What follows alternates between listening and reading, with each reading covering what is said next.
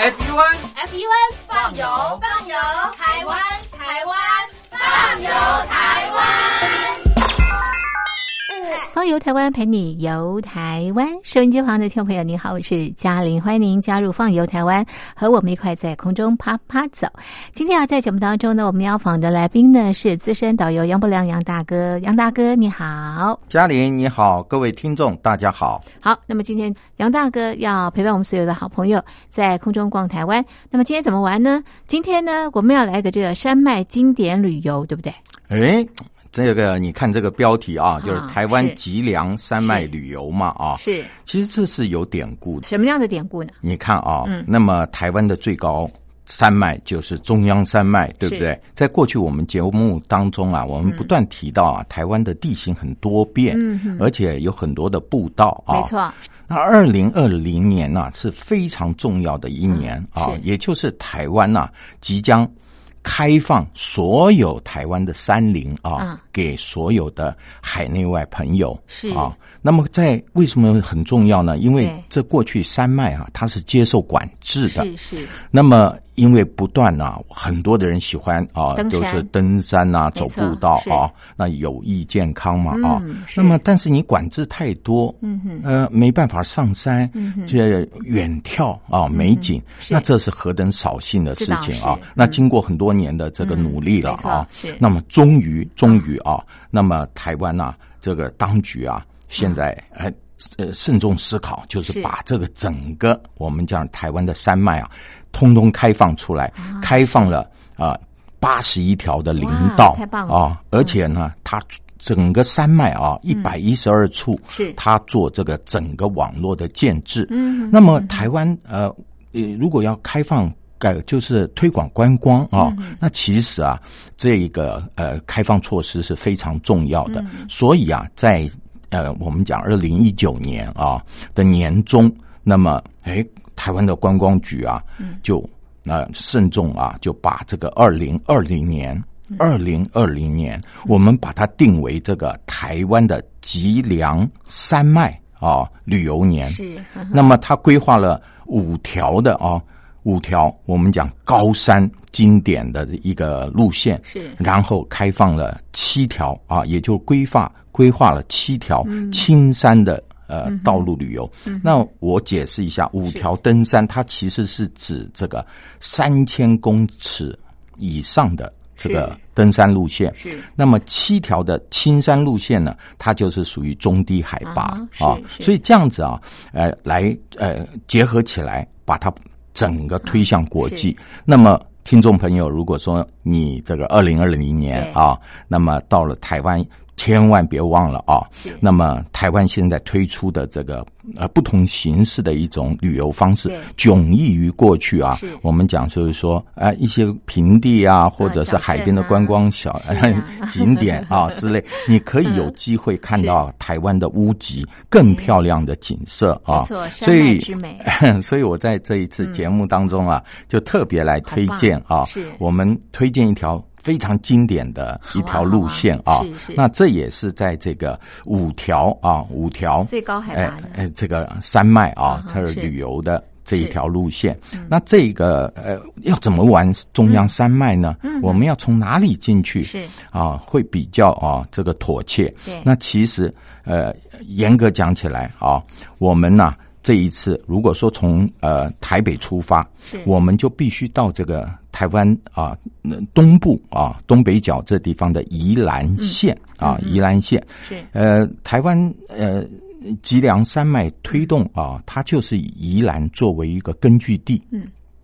那这个根据地啊，那么从这地方延伸啊，就往这个雪山呐，往中央山脉啊，它可以延伸出很多的道路。嗯那我介绍的这一条道路呢，其实很简单啊，就是从这个宜兰啊，呃，你可以从宜兰市，也可以从罗东啊，罗东。那么为什么要介绍罗东？因为这地方有早点，好的东西可以吃吃到。那么这以前在节目当中我没有介绍到啊。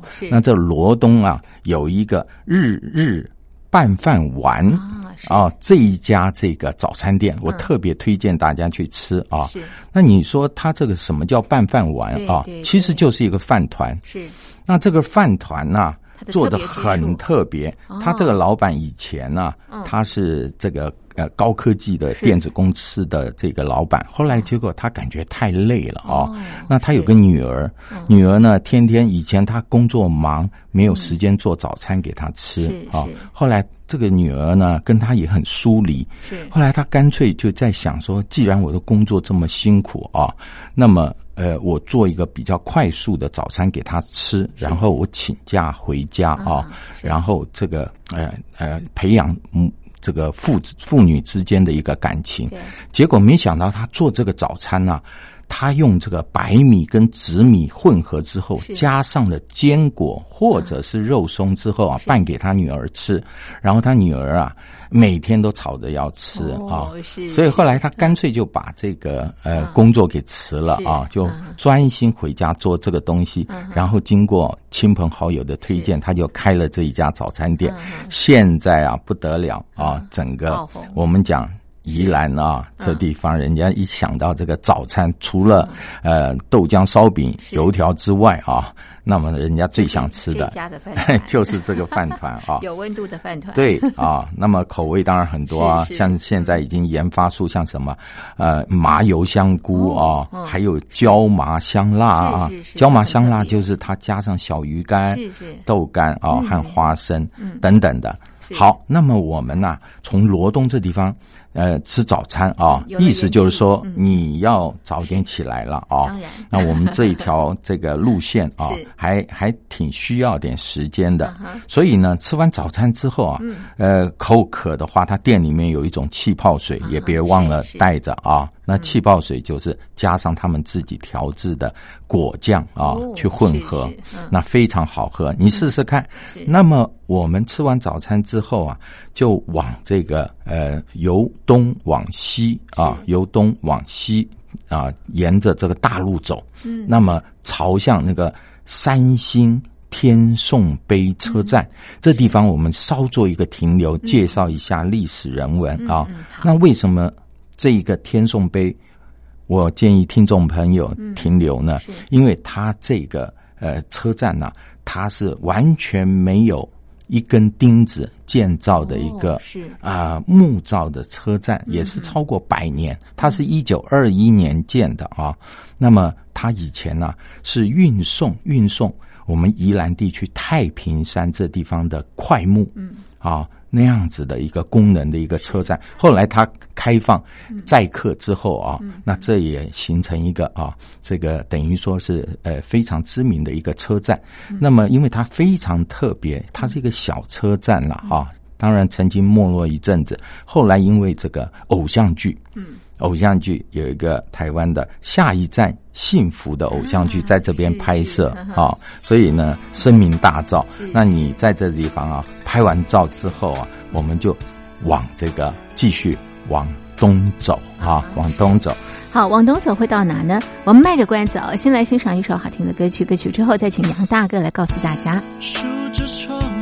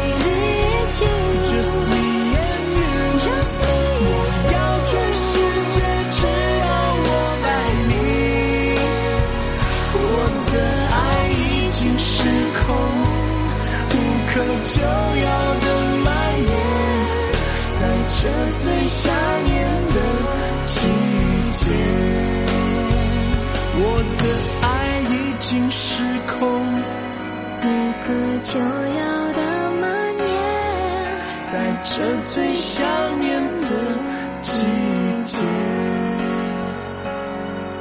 在这最想念的季节。这是任贤齐、王婉之演唱的《气球》。收音机旁的听众朋友，您好，欢迎回到《放游台湾》，跟我们一块在空中逛台湾。今天啊，在节目当中呢，我们邀请到的来宾是资深导游杨伯良杨大哥。我们介绍的是台湾的山脉之旅，那么走的是武陵线呢、那刚刚啊，这个介绍了这个罗东的这个早餐，那继续要往东走，往东走，走到什么地方呢？杨大哥，那宜兰县当然不是只有那个怀旧的车站，那么我们这地方还有一个呃森林公园。哦啊、是。森林公园呢，我特别推荐，它叫七兰七啊，兰花的兰啊，七兰森林游乐区。那这个游乐区呢，它可以分两个部分。如果你想保持体力，你就在这个。呃，森林公园里面啊，顺着它步道走，哇，这地方真漂亮。大概光是这样走，你至少得一个小时的时间啊，那享受着分多金大自然的美景，因为它这个公园规划的非常自然，然后那个每一个步道都管理的非常好，不会有残破的感觉啊。它也是一个呃国家级的一个游乐区。那么另外一个选择，我刚刚讲哈，两个选择，另外一个选择就是说，它门口这地方它有一个啊。接驳服务，呃，接驳服务就是说，你如果坐大车到这边，必须换小车啊。那么，一般如果自由行的啊，我们到这七兰这地方啊，公园，它的接驳车呢，那么你就跟他先预约，预约好了，他带你到什么？哇，到带你到二十三公里外的一个神木区。那这个神木区里面呢，有六十六根。超过千年的红块木啊，那这个呃六十六根，它五十一根有名字。那它一进到那个呃神木区啊，它就是一个呃命名为孔子的一棵神木。那为什么命名孔子呢？因为他的年纪跟孔子一样大，一样大，然后外加上他这一棵神木啊，呃，除了它树干之外，旁边又多了延伸一根啊，比较细的一根树干。那人家说那是看起来好像孔子是拄着一根拐杖一样，是是是那个模样。对，然后呃，嘉玲，你知道这一个神木区啊，它规划五十五。根啊，对这个大树，它的用步道串联起来。当然，你可以走小圈，也可以走大圈啊。那么，它这个公园大概整个走下来，必须得。两个小时左右啊，所以我们从宜兰出发，为什么要早啊？吃饱饱，然后呢，到这个神木区啊，好好享受。那你分别会看。到颜真卿，颜真卿的颜体字，它是属于厚重型的啊，浑厚嘛啊。然后还有司马迁，那司马迁，你说。除了它年代相当，为什么这棵树叫司马迁？原来它旁边长了个树瘤，啊，就是说司马迁是一个怪杰啊，怪杰。还有那个呃班超，班超呢是一个呃汉代的一个女文人代表啊，是所以她长得哎这棵树啊。呃，很很很秀气啊。那么还有就是，呃，里面当然你走累了，我们可以到这个亭子里面啊休息。那它有三个亭子，分别是逸仙、嗯、至清是跟剑锋。那我觉得说逸仙我知道啊，是孙中山先生的字啊。嗯。那么至清哦，我听过蒋介石，嗯啊，蒋中正他字。至清，嗯，那剑锋是谁呢？哦，原来是蒋经国的字啊，剑锋。所以这个亭子啊，也是以名人啊来命名的啊。所以我们可以在这地方休息。嗯，那呃，参观完这个我们神木区也好，或者七兰游乐区也好啊，那么我们就从北往南走，顺着这个道路啊。那这条道路呢，它是这个。呃，七甲啊，就是说，呃，台七甲线，台七甲线呢，它就是通往这个合欢山呐，还有就是五岭啊这一条路。那我们呢，呃，它直接走这七甲线呢，就可以到这个武林农场。那武林农场，我们到了。的时候大概应该啊，就是我们吃完饭啊，在坐车啊，然后沿途风景优美，大概也是将近四点多钟啊，下午四点多钟，那我就会推荐大家啊，到这个武林农场这地方啊，先把你的行李安置在他这地方的国民宾馆。是，那国民宾馆放好了以后哈，那你就可以参加他这这个。呃，宾馆啊，它有提供定时的导览，如果你赶得上就就参加啊。那如果赶不上，其实自己走也很好，因为它的步道规划非常好。然后呢，我我们是计划今天晚上是住在这个国民宾馆嘛啊，所以我们不要浪费时间，四点多钟我们天还亮的话，我们就要去去逛逛这个它所谓的南谷县啊。那南谷它有分。北谷跟南谷啊，那北谷是比较远一点啊。我们计划是次日早上去坐游园巴士去。那南谷的话，现在你就可以啊，这个步行走着。那你可以经过它的这个花卉区啦，还有就是它有这地方有一些小桥流水啊，松林大道、赏鸟步道。那最重要就是它这地方有一个鲑鱼馆。嗯，是。那这鲑鱼馆呢，它这个呃，因为呃武林农场啊，它海拔。照理讲，鲑鱼是在海里面，为什么在这地方有个鲑鱼馆？就是因为台湾是从海里面升上来的。是。那么这鲑鱼啊，锁在这个高山上。那么这早期被发现的时候啊，轰动全世界。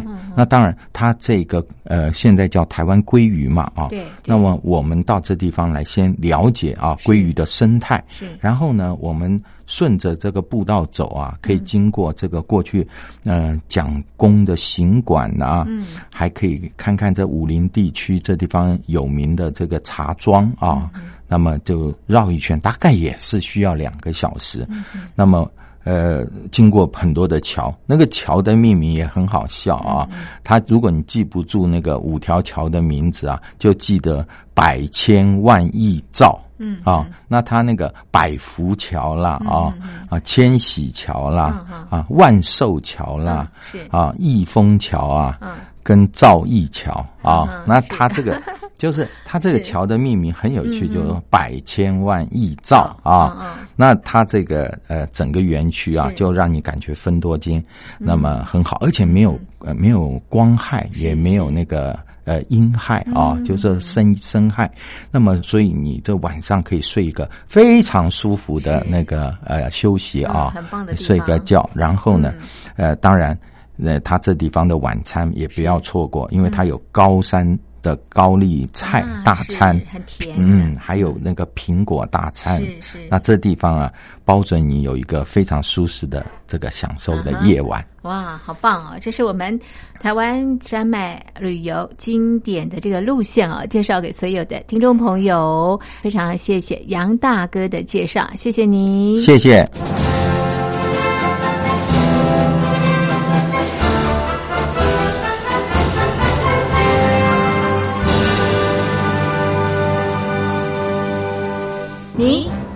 了吗？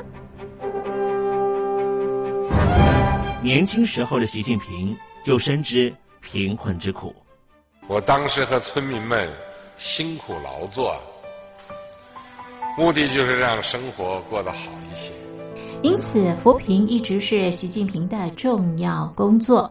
二零一五年，习近平在中央扶贫开发工作会议上做了二零二零大陆全面脱贫的承诺。到二零二零年，我国现行标准下，农村贫困人口实现脱贫，是我们的庄严承诺。一诺千金，全社会要行动起来，进锐出战，精准施策。于是，一场脱贫攻坚战席卷大陆。为了打赢扶贫攻坚战，大陆提出了精准扶贫。世界上大部分采用的扶贫方式，都是将扶贫的钱平均分给贫困者。中国的精准扶贫则完全不同。为了让资金使用更高效，扶贫效果更好，中国根据村子的特点。以及每户村民档案记录的不同情况来分配钱，安排不同的扶贫方式。于是，有的村子做起了旅游业，有的村子通过修路大桥，极大的增加了农产品的销量。有些没有工作能力的老人，给他们生活所需资金保障；有些缺乏劳动技能的，给他进行职业培训。中国扶贫就是这样结合村子的特点与个人的情况，以个性化定制为每个贫困户找出脱贫方式，这就是中国扶贫的精准度。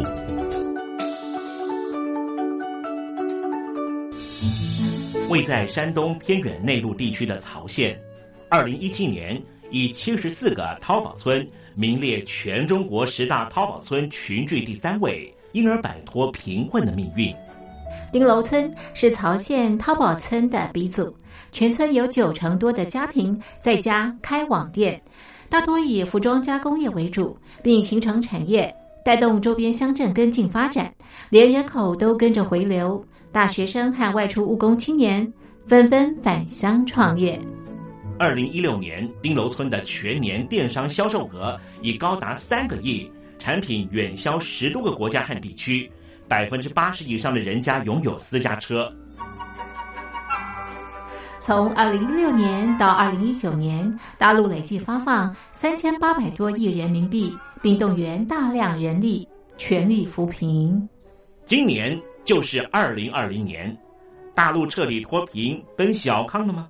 大陆国务院总理李克强在今年人大会议闭幕后的中外记者会上，他是这么说的：“中国是一个人口众多的发展中国家，我们人均年收入的平均水平是三万元人民币，但是有六亿人每个月的收入也就是一千元，一千元。”在一个中等城市，可能租房都困难。现在又碰到疫情，其中有一位农民工说，他五十多岁了，在外打工三十多年，每年如此，但今年就没有找到工作，全家都陷入困境。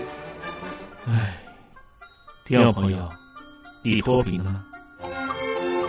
欢迎听众朋友来信分享你的脱贫经验，或者大陆政府脱贫做法与建议。我们准备高端短波收音机要送给您哦。活动从八月一日进行到十月三十一日，请您写下姓名、地址、邮编、联络电话、年龄等基本资料。传统邮件请寄到台北邮政一七零零号信箱，台北邮政幺七零零号信箱，嘉陵东山零收。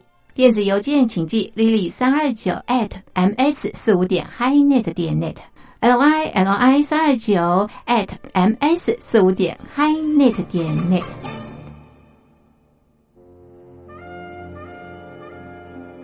你脱贫了吗？大陆全面脱贫了吗？